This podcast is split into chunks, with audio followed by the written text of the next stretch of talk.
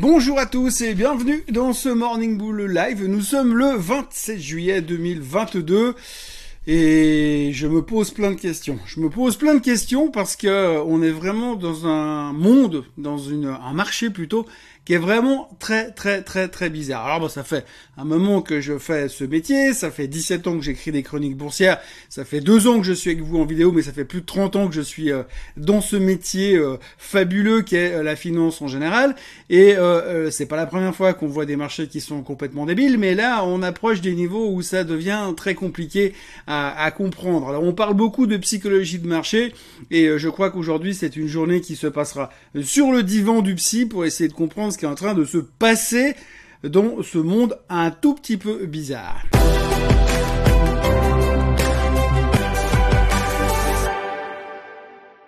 La journée d'hier, c'est pas très compliqué. Hein. Déjà, vous avez aux États-Unis, vous avez euh, tout ce qui est retail qui se fait littéralement démonter parce qu'on part du principe que finalement euh, l'inflation commence à faire du mal. Ça, c'est dans la foulée euh, du profit warning de Walmart avant-hier, ce qui fait que tout le monde est en train de se dire, bah oui, mais finalement cette inflation, c'est quand même douloureux, ça fait quand même bobo aux consommateurs et donc il n'y a pas d'autre alternative que d'avoir peur au niveau du secteur retail. Peut-être que ces pauvres consommateurs vont commencer forcément à réduire la voilure, un peu à l'image de ce que certaines sociétés technologiques ont déjà annoncé certains temps, ces derniers temps pour elles-mêmes. Donc du coup, on est un petit peu dans une phase délicate par rapport à ça. Marché bien plus faible aux États-Unis, recrainte sur l'inflation, recrainte sur la suite des événements. Bref, une mauvaise journée. En Europe, on ne fait pas grand-chose parce que qu'est-ce qu'on fait principalement? Nous, en Europe, on attend de voir ce que la Fed va faire ce soir. Oui, parce qu'évidemment, sans savoir ce que la Fed va faire, on ne peut rien faire en Europe. On se fout pas mal de ce qui se passe autour de nous, on se fout pas mal des problématiques de gaz, on se fout pas mal des problématiques de dette italienne.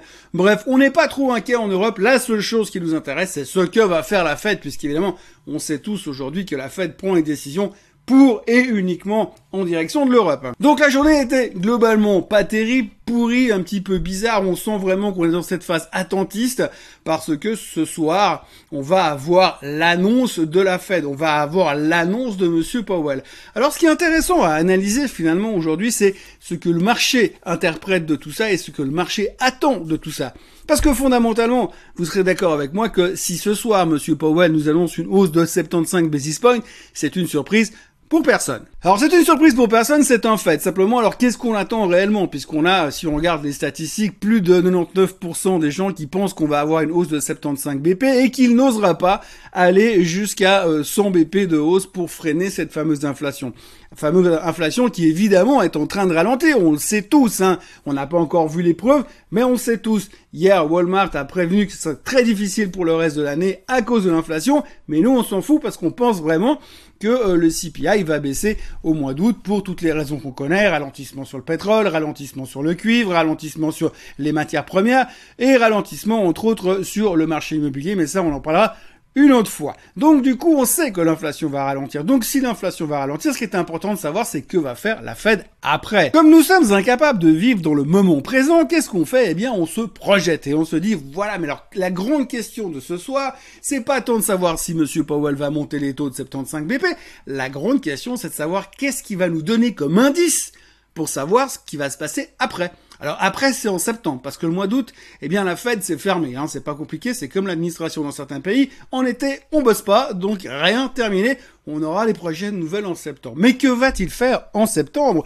Le suspense est insoutenable. Et c'est donc la clé du moment. La clé du moment, c'est de savoir ce que la Fed va faire au mois de septembre. Donc, ce que va dire Monsieur Powell ce soir. La seule chose qu'on ne comprend pas aujourd'hui, c'est qu'effectivement, on se dit, mais on veut savoir ce que Monsieur Powell va nous raconter ce soir sur ce qu'il va faire au mois de septembre, mais il faut quand même être bien conscient d'une chose, c'est que si l'administration s'arrête de fonctionner durant le mois d'août, eh bien vous avez quand même le mois d'août et le mois de septembre où il peut se passer beaucoup, beaucoup, beaucoup d'événements économiques, des événements économiques qui peuvent avoir une, une influence sur finalement sur l'inflation et donc sur la décision potentielle de la Fed qui sera prise au mois de septembre. Mais nous, on s'en fout. Nous, ce qu'on veut savoir, c'est qu'est-ce que Monsieur Powell va faire ce soir au mois de septembre.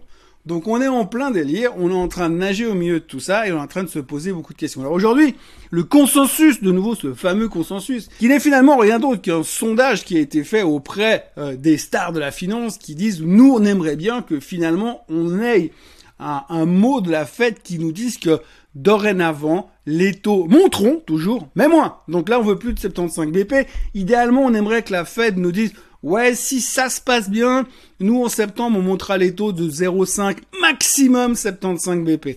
Donc du coup, c'est ce qu'on attend. C'est ce discours-là qu'on attend et c'est ce discours qui pourra éventuellement peut-être faire bouger le marché. Mais en gros, encore une fois, on est en train de s'exciter sur un discours qui n'a finalement pas grande valeur puisque selon ce qui va se passer dans les deux prochains mois, il pourrait être totalement différent au mois de septembre. Aujourd'hui, il est plutôt au quiche, mais il peut se passer des trucs en deux mois qui tout d'un coup vont l'amener à être complètement de viche. Mais nous, on s'en fout. On veut avoir, on veut savoir, on veut connaître ce qui va se passer au mois de septembre. C'est complètement utopique. Mais c'est comme ça que ça fonctionne, et c'est pour ça que le marché est complètement névrosé en ce moment au niveau de la fête. Et puis ensuite, alors, il y a les résultats trimestriels. Alors ça, c'est le truc passionnant du moment. Euh, on, a vu hier, on avait trois choses très très importantes. Hier soir, c'était Microsoft, Google et Texas Instruments. Texas Instruments dans une moindre mesure parce qu'en général tout le monde s'en fout. Euh, Texas Instruments, on aime bien l'utiliser quand c'est des mauvaises nouvelles pour dire ouh c'est mauvais pour le secteur des semi-conducteurs. Mais en tout cas pour les deux autres, pour Microsoft et Google, c'était très, très important puisque on sait depuis quelques jours euh, que euh, ça va mal, c'est difficile. Microsoft et Google nous ont déjà annoncé. La semaine dernière, Snapchat nous a annoncé que la publicité sur Internet, ça allait moins bien. Donc du coup, il y avait des choses qui faisait peur. Donc hier soir, ils ont publié. Alors grosso modo, ce qui est assez intéressant, c'est que plus ou moins, ils sont légèrement en dessous des attentes. Ils sont plus ou moins en dessus dans certains secteurs, plus ou moins en dessous dans d'autres secteurs. Euh, grosso modo, c'est pas terrible comme chiffre. Par contre, alors, ce qui est plutôt encourageant chez Google, par exemple, c'est qu'ils ont quand même fait moins pire Notez bien, moins pire, moins pire que ce que l'on attendait sur la publicité. Donc ça, c'est une bonne nouvelle par rapport à ce que Snapchat nous avait annoncé. Donc, c'est encourageant pour Google. Du coup, eh bien, euh, le titre prenait quand même 4% after close. Et puis chez Microsoft, alors, nous, on était, ils étaient positifs sur autre chose. Hein, C'était sur le cloud. on avait peur que le cloud ralentisse, mais non. Finalement, ils s'en sortent pas trop mal sur le cloud. Et ils ont en plus fait des commentaires ultra positifs pour l'avenir. Et ça, alors, les commentaires ultra positifs pour l'avenir, ça, on aime beaucoup. Donc là aussi, Microsoft remontait. Donc c'était plutôt des bonnes nouvelles, mais si on regarde vraiment in fine, c'est pas terrible. Et encore, et encore, c'est pas terrible parce que les gars, ils avaient prévenu il y a un mois en arrière que ça allait être compliqué. Donc les analystes, ils ont eu le temps de baisser leurs attentes, ce qui fait que du coup, on est plus ou moins en ligne. Donc voilà, c'est une moins mauvaise surprise, c'est moins pire, ça va, les gens sont plutôt contents, mais c'est pas non plus l'euphorie. Hein. Microsoft reprenait 3% after close, Google donc 4%, Texas Instruments qui eux ont battu les attentes et fait une guidance un peu plus positive, eux ils prenaient 1,2%. On sent l'euphorie, hein, c'est de la folie. Par contre, dans l'autre sens, quand vous publiez des mauvais résultats, alors là par contre, il y a un peu moins de tolérance. Hein. Hier, on a eu Shopify. Bon, les mecs, ils ont foiré le trimestre, pas de souci. Ils vont en plus virer 10% du staff. Le titre, moins 17%. Voilà. Les mauvaises nouvelles, c'est grosse sanction. Les moins mauvaises nouvelles et moins pires, c'est, allez, 3-4% de hausse. On sent qu'on n'est pas monstre convaincu non plus, mais on n'est pas très clair non plus dans la direction. Pour fêter ça, eh bien, il faudra noter que ce matin, les futurs sont en hausse de 0,75%. Oui, parce que Finalement, on s'attend à un non-event de la fête ce soir. On s'attend aux chiffres de Meta qui vont publier qui, par rapport à ce qui s'est passé sur Microsoft et sur Google, eh, forcément, Meta devrait être meilleur. Donc, du coup, on va être enthousiaste par rapport aux chiffres de Meta, enfin de Facebook. Et puis, du coup, dans notre besoin d'anticipation, dans notre compétence à aller chercher toujours plus loin, eh bien on sait que jeudi soir et euh, enfin jeudi soir quand il y aura Apple et Amazon, eh bien là aussi on devrait avoir des bonnes surprises puisque finalement ça risque d'être moins pire que prévu. Donc on est plutôt serein et on est plutôt soulagé. Mais franchement, quand on regarde la photo globale, on se demande s'il ne manque pas une case, et puis si on ne devrait pas faire une petite thérapie dans tout ça, parce que franchement, c'est un espèce d'immense sac de nœuds, ça brasse de l'air dans tous les sens, et je pense que si on pouvait générer euh, de l'électricité euh, ou de l'énergie au travers de ce système de brassage d'air, il y a bien des chances que du coup on n'ait plus du tout besoin euh, du gaz russe pour cet hiver. Non, voilà, j'ironise, mais c'est vrai qu'aujourd'hui ce qui est assez rigolo, c'est qu'on a cette tendance à aller se satisfaire de chiffres qui sont pas terribles finalement, parce qu'on était déjà au courant de toute manière qu'on s'attendait à pire, donc c'est moins pire, donc c'est une bonne nouvelle. Par contre, c'est vrai qu'on sanctionne toujours de manière terrible les mauvaises nouvelles. Donc il faudra voir, il faudra surfer au milieu de tout ça. là, on est plutôt rassuré sur les big names de la tech, puisque dans le sillage donc de Google et de Microsoft, ce serait étonnant que Apple ou Amazon sortent des trucs catastrophiques. Quoique Amazon, ils ont toujours les mouvements sur Rivian qui peuvent changer la face des résultats. Et donc, du coup, ça sera un petit peu intéressant, ça sera, on est un petit peu rassuré du risque maximal. On risque pas d'avoir une Apple qui se prend 30% dans la tête, euh, encore ce trimestre-là. Donc, pour ça, on est un peu rassuré. Pour la Fed, on ne craint pas grand-chose, à moins que Powell vienne nous dire en septembre, je montrerai les taux de 100 basis points. Euh, globalement, on n'attend pas grand-chose et on se pose beaucoup, beaucoup, beaucoup de questions et on n'arrive pas à prendre une décision. Je vous cache pas que hier matin, quand j'ai vu le profit warning de Walmart, je me suis dit, ouais, c'est bon, cette fois, on retourne au plus bas. Mais non, on a encore réussi une fois de plus à sauver la machine. Alors, je suis plutôt content. Moi, je suis plutôt d'obédience bullish que d'obédience bearish. Mais quand même, j'ai un peu le sentiment qu'on marche un tout petit peu sur la tête puisqu'on a tendance à mettre dans un coin bien soigneusement les mauvaises nouvelles et on en parle très très peu. On parle très peu, j'ai déjà dit et répété, la crise italienne, tout le monde s'en tape. Hein. Je veux dire, 150% endetté à hauteur de 150% du PIB italien, tout le monde s'en fout.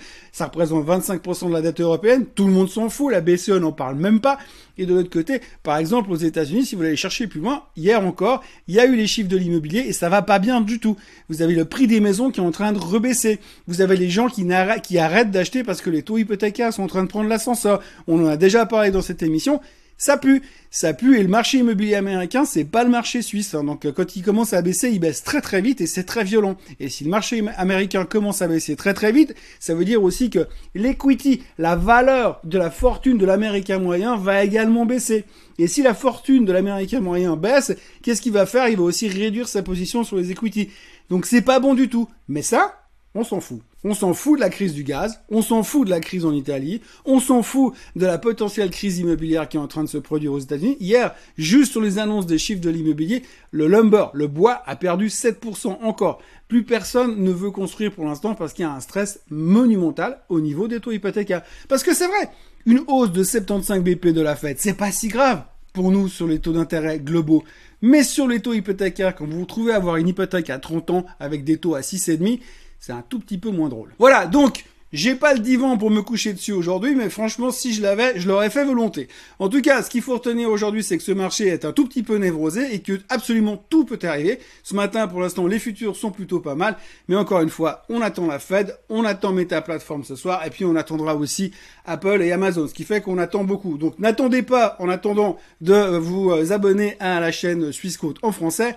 N'attendez pas non plus euh, de liker cette vidéo, et puis euh, attendez-vous en revanche à me revoir demain matin à la même heure, au même endroit, et puis probablement euh, un peu moins euh, dans le doute et un peu moins grincheux que ce matin. Passez une très très bonne journée. À demain.